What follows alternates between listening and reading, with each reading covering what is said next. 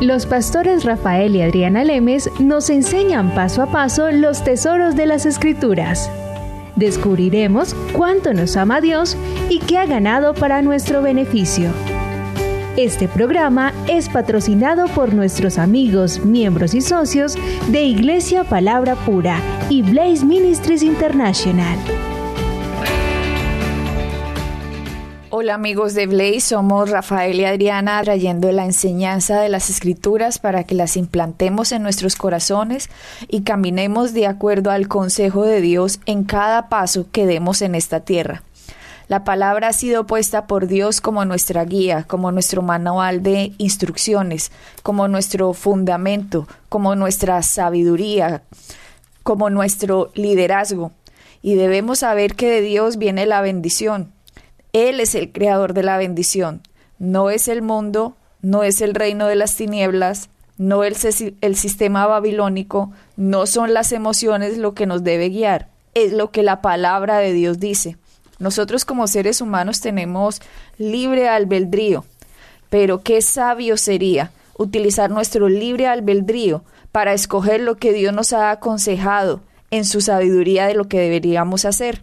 Solo así vamos a caminar en esta vida, aprovechando los beneficios que trae la sabiduría de Dios. Y esta es la bendición de Jesucristo. Podemos caminar en prosperidad, podemos caminar en sanidad, podemos caminar en bendición, en felicidad, en buenas familias, en buenas relaciones padres e hijos, en buenas relaciones entre hermanos, en buenas relaciones entre esposos, en buenas relaciones con los demás, que tengamos paz y es posible en nuestras fuerzas de tener paz con todo el mundo, como decía Pablo. Y esto solo nos lo va a dar el entendimiento de quiénes somos, porque el manufacturero Dios nos ha dado las instrucciones en el libro de cómo debe ser que vivamos en este camino. Rafael. Estamos en, en una enseñanza bien interesante acerca de peligro, solo personal autorizado, y hemos dado ciertas pautas de lo que dice la palabra acerca de quién debemos elegir en una de las decisiones más importantes de nuestra vida, que es escoger pareja. Desafortunadamente, el mundo ha influenciado muchísimo las decisiones de los seres humanos. Los ha influenciado para que decidan emocionalmente y no para que decidan de acuerdo a los razonamientos que Dios nos puso en su palabra, de acuerdo a la sabiduría que Él nos puso en su palabra. No sé si la gente piensa que por algo cósmico en sus decisiones emocionales creen que van a tener resultados diferentes a largo plazo y no es así. Los resultados tomados con emociones y no de acuerdo a la palabra de Dios nos hace pagar precios muy caros en el futuro. Sí, Adriana, uno de los, de los uno de los problemas, eh, por decirlo así, lo encontramos en que la, gran mayoría de la gente ah, piensa que el en el matrimonio o en el proceso del matrimonio vamos a ir arreglando las cosas en vez de arreglar las cosas desde un principio al máximo posible. Yo sé que después del matrimonio pues van a haber ajustes y van a haber cambios y los tenemos que ir ajustando y haciendo los cambios cuando vayan apareciendo. Eso yo lo encuentro completamente normal. Pero la palabra, como tú dices, nos da unos parámetros, nos da unas guías en los cuales que si las seguimos y buscamos la sabiduría de Dios, nos previenen el encontrarnos contra una pared o pegarnos contra una pared en un futuro. Entonces, busquemos, es mejor ser proactivos en este caso y buscar la sabiduría, de Dios, ver lo que dice la palabra al respecto del matrimonio, cómo debe ser, con quién nos debemos meter, qué es lo que debemos buscar en esa persona para que el matrimonio sea lo mejor. Dios quiere que vivamos una vida próspera, una vida sana, una vida llena de gozo y de felicidad y que la familia podemos gozar de, lo que es disfrutar una familia.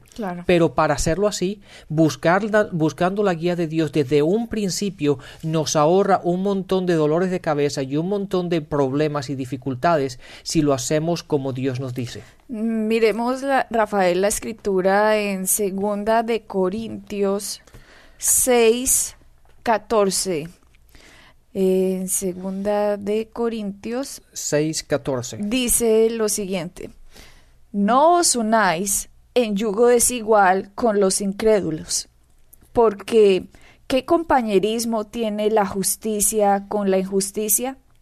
¿Y qué comunión la luz con las tinieblas? ¿Y qué concordia Cristo con Belial?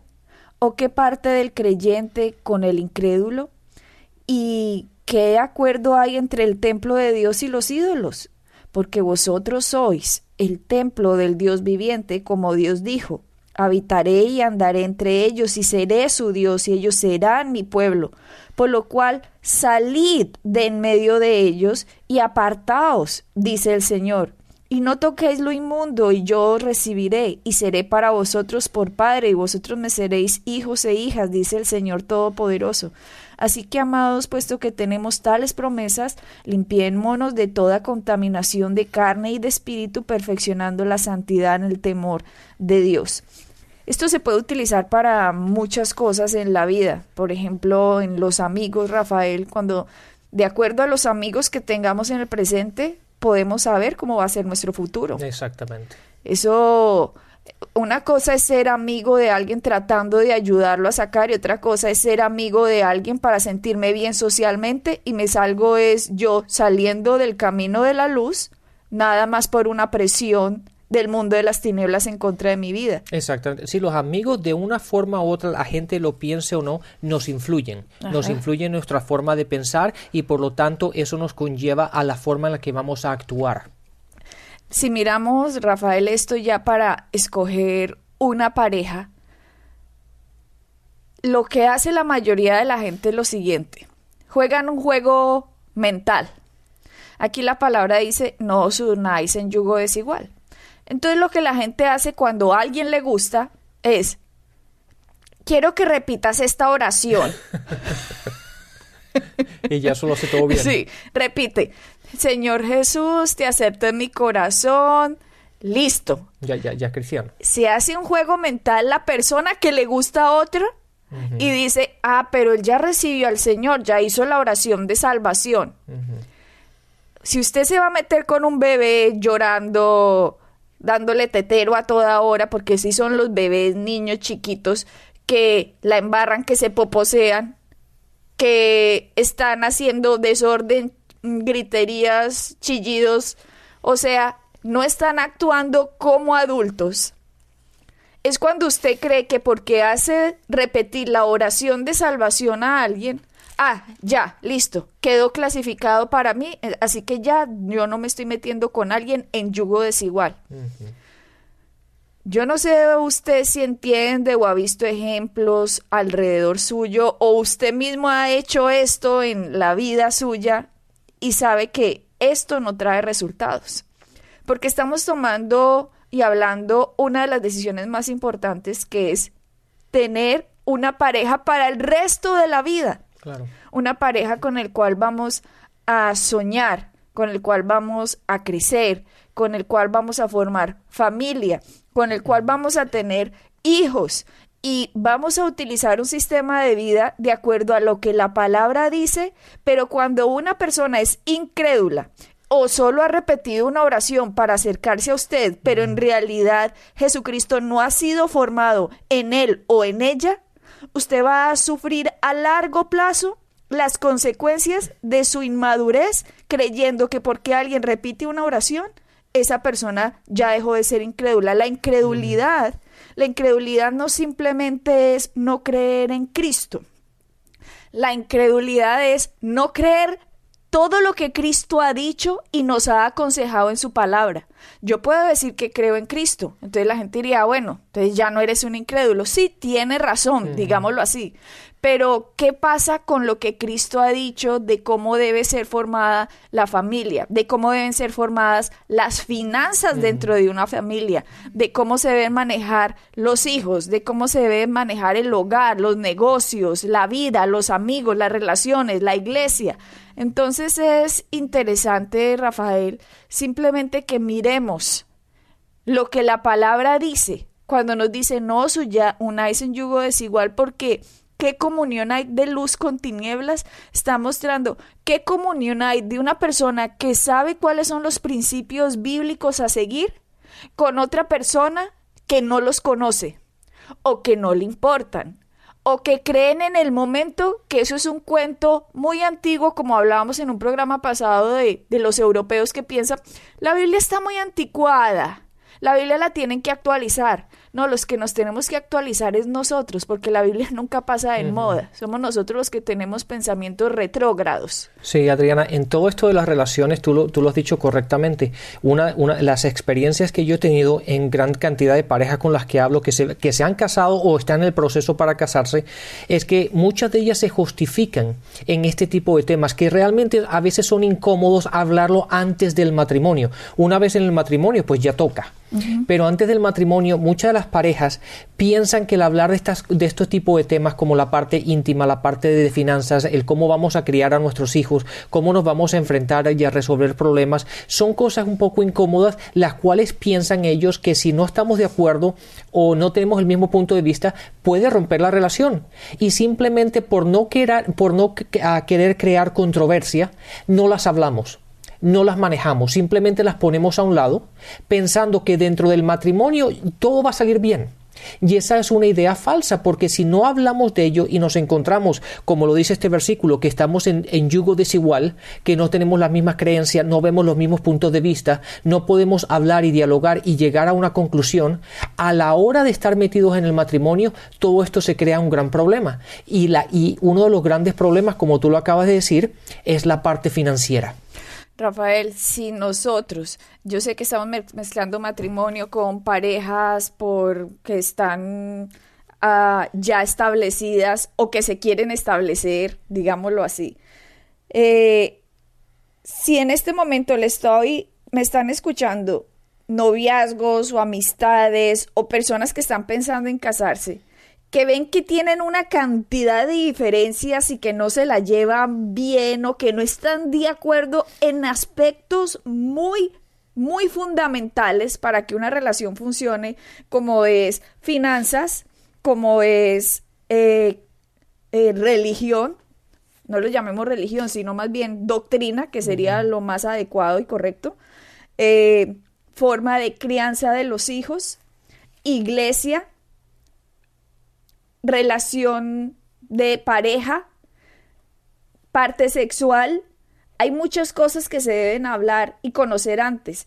Nada más cómo se lleva la pareja. Si yo veo ya en mi noviazgo o con la persona que yo creo que puede ser que en realidad es una cantidad de pleitos y problemas y seguidos si no estamos de acuerdo, por Dios, terminen eso de una vez terminen eso de una vez. No le estoy hablando a los casados, por favor, escúchenme, le estoy hablando a los noviazgos o a las amistades que están planeando por casarse. Los que ya están casados, tápense los oídos en este momento porque creerán que están, ay, sí, qué bueno, ya, bueno.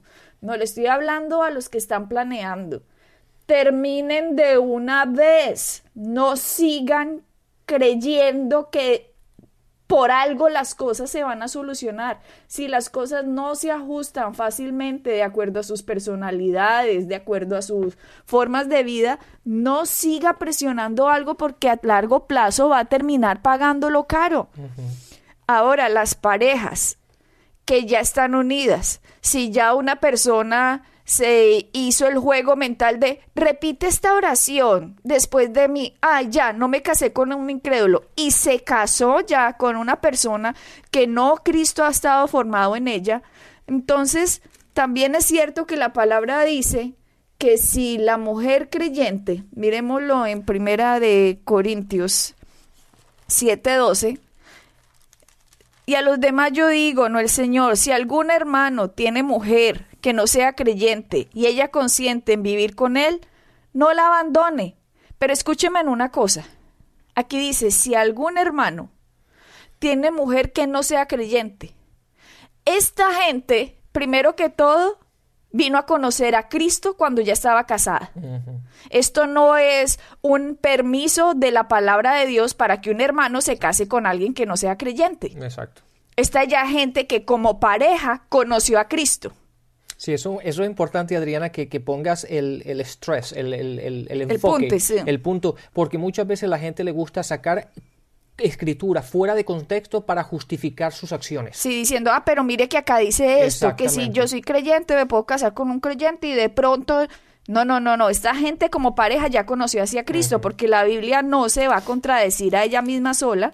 Y ya vimos en otro que decía, no, unáis en yugo desigual. Ahora, digamos que usted se hizo el juego mental, como venía yo diciendo, de que, ay, repite esta oración. Y una persona repite una oración y, y, y eso creyó eso creen ellos, ah, ya listo, ya Cristo está formado en ti. No, no, no, no, no, no, no.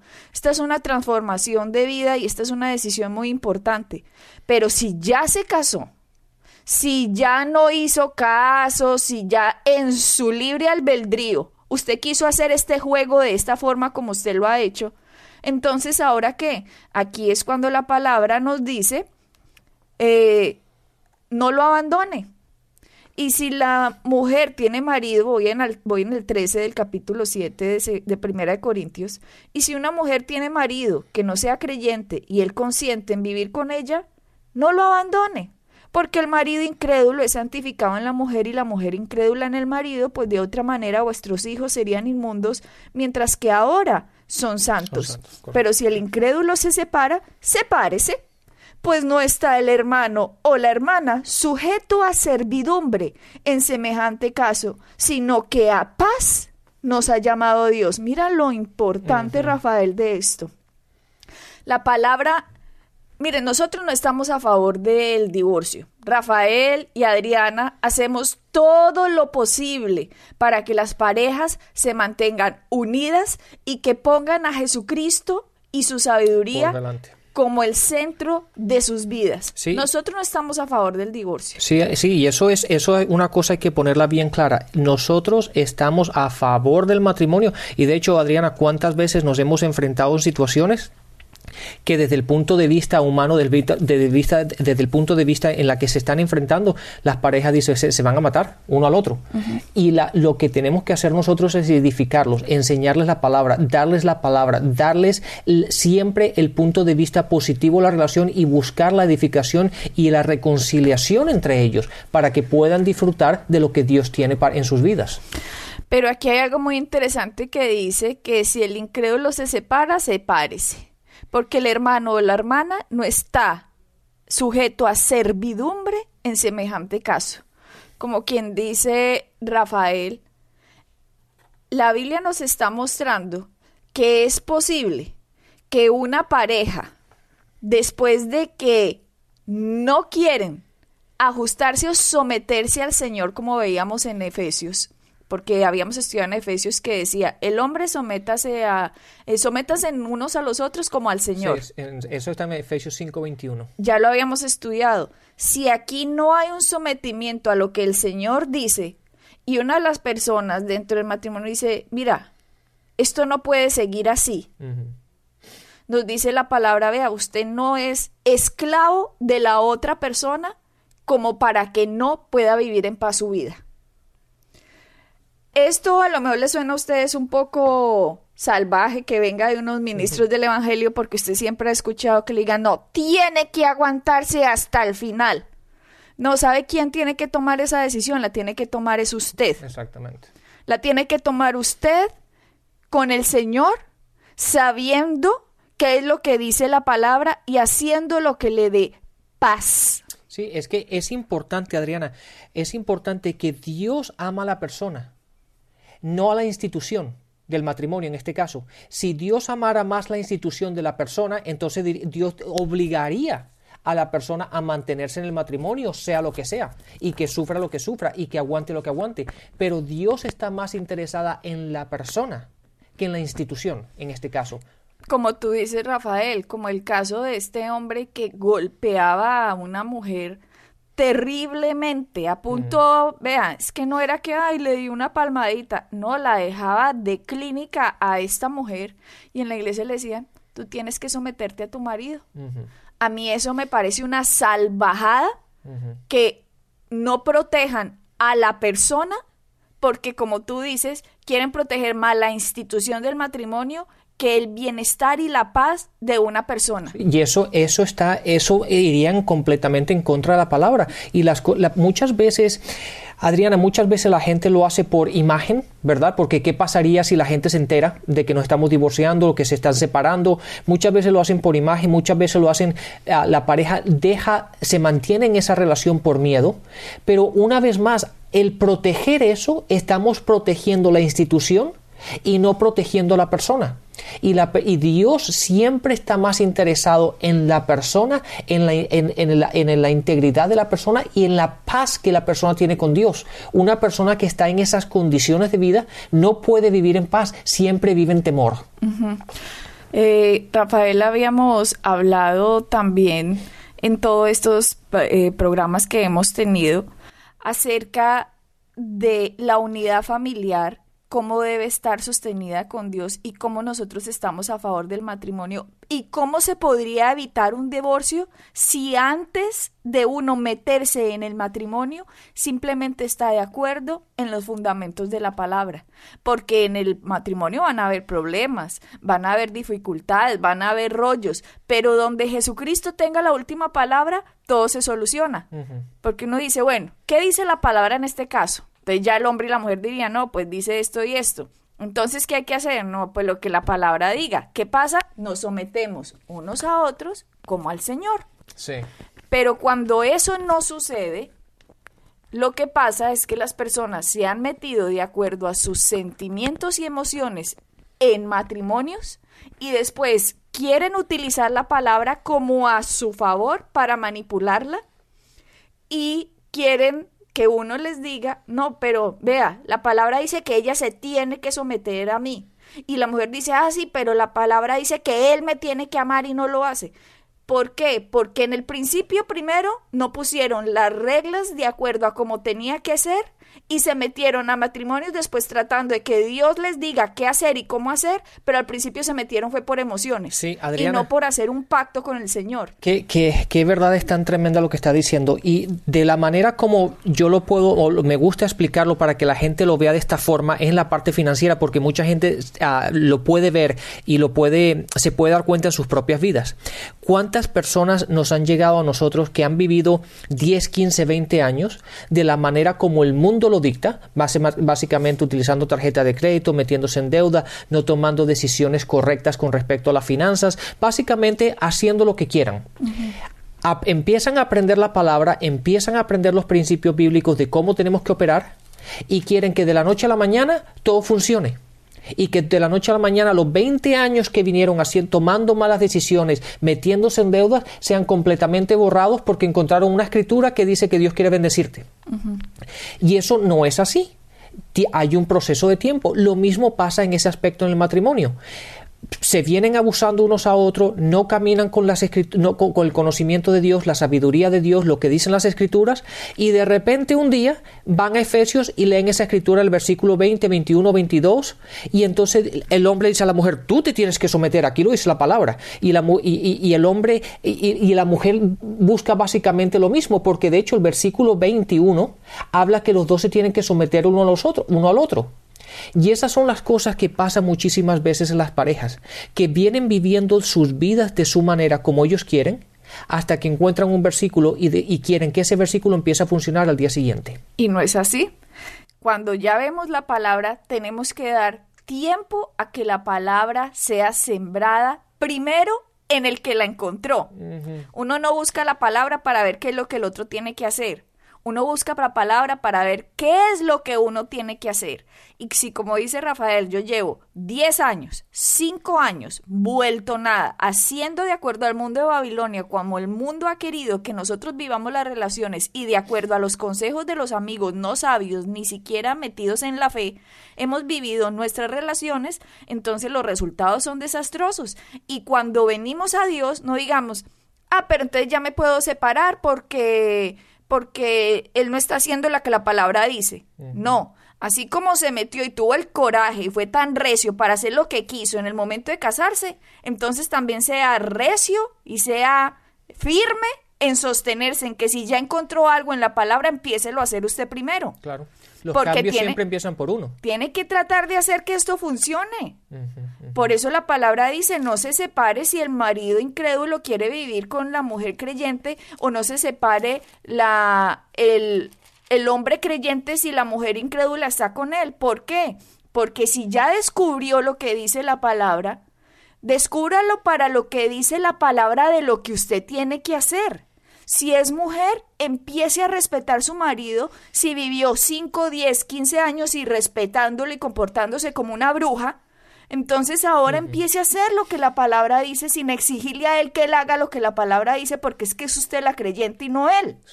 Ahora, si usted es el hombre y vivió comportándose como un patán 5, 10, 15 años, ahora viene a los caminos del Señor, no empiece a encontrar en la palabra lo que ella tiene que hacer, no, empiece a encontrar en la palabra lo que usted tiene que hacer y en la palabra le dice, ame a su mujer, ame a su esposa, trátela como vaso frágil.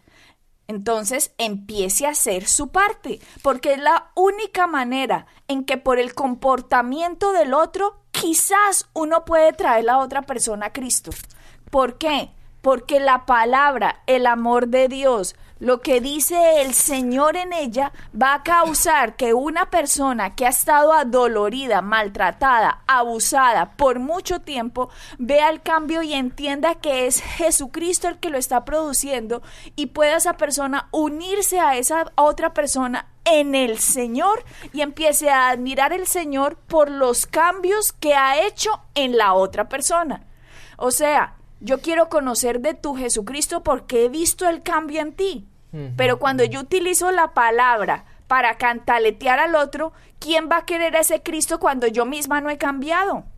Entonces, utilicemos la palabra sabiamente y no vengamos a decir, ya me quiero divorciar, ya no, no más. Pero también hemos tenido parejas, Rafael, en que la mujer ha hecho o el hombre ha hecho lo que la palabra dice, insiste, persiste y el hombre sigue abusando o la mujer sigue abusando, siguen eh, exprimiéndolos financieramente, siguen abusándole los hijos o siguen abusando la familia, siguen golpeando a la mujer, siguen cometiendo actos de infidelidad, siguen en adulterio, si la mujer o el hombre está sufriendo eso, a pesar de que por un tiempo largo, largo, largo, si una persona está sufriendo eso y más encima lo dejan, vea, usted no está sujeto a servidumbre de nadie, sino que a paz lo ha llamado Dios. Exactamente. Adriana, una cosa que suelo decir constantemente y lo voy a decir una vez más,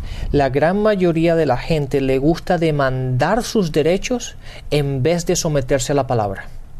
Es más fácil el yo demandar de ti lo que yo quiero, que yo someterme a la palabra, caminar de acuerdo a la luz de la palabra y que tú veas la palabra funcionando en mi vida y por lo tanto tú me quieras seguir a mí. Pero ¿qué es más fácil? Más fácil es decir, Adrián, aquí dice, aquí dice, tú lo tienes que hacer porque aquí dice. Y yo demando eso sin que tú veas esa luz, ese caminar en mi vida. Y ahí es donde está el conflicto, ahí es donde está eh, donde empiezan las batallas en la parte matrimonial, en el que uno quiere demandar del otro lo que la otra persona no ve. La palabra está para mí. Deje que el otro encuentre también la palabra y que el otro vea en usted a Cristo. Es el mejor ejemplo que podemos dar. Y quizás así el creyente que me está escuchando y tiene una pareja incrédula pueda hacer ver el resultado en ello de que también se enamore de Cristo. Así es, Adriana, pues hemos llegado al final de este programa, así que bendiciones y hasta la próxima. Bendiciones.